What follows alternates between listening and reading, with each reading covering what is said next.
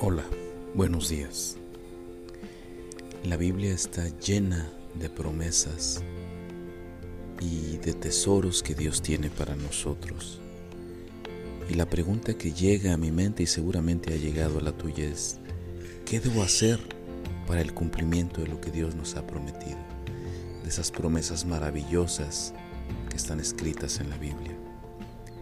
Hebreos 10:36 nos responde esta pregunta Dice, tengan paciencia y hagan la voluntad de Dios para que reciban lo prometido. Aquí podemos ver dos factores muy importantes. Paciencia. La paciencia se desarrolla en medio de circunstancias difíciles. Y si tú quieres ver esa promesa cumplida, debes de tener paciencia ser paciente.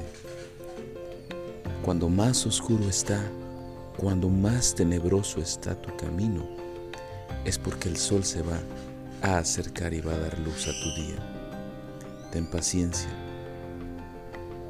Ten paciencia y la voluntad de Dios va a sumar a que te acerques a ese cumplimiento de lo prometido.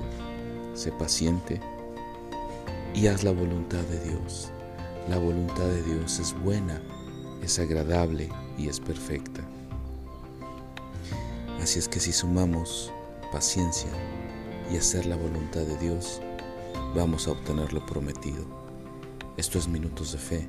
Mi nombre es Juan Jaime Flores. Hasta la próxima.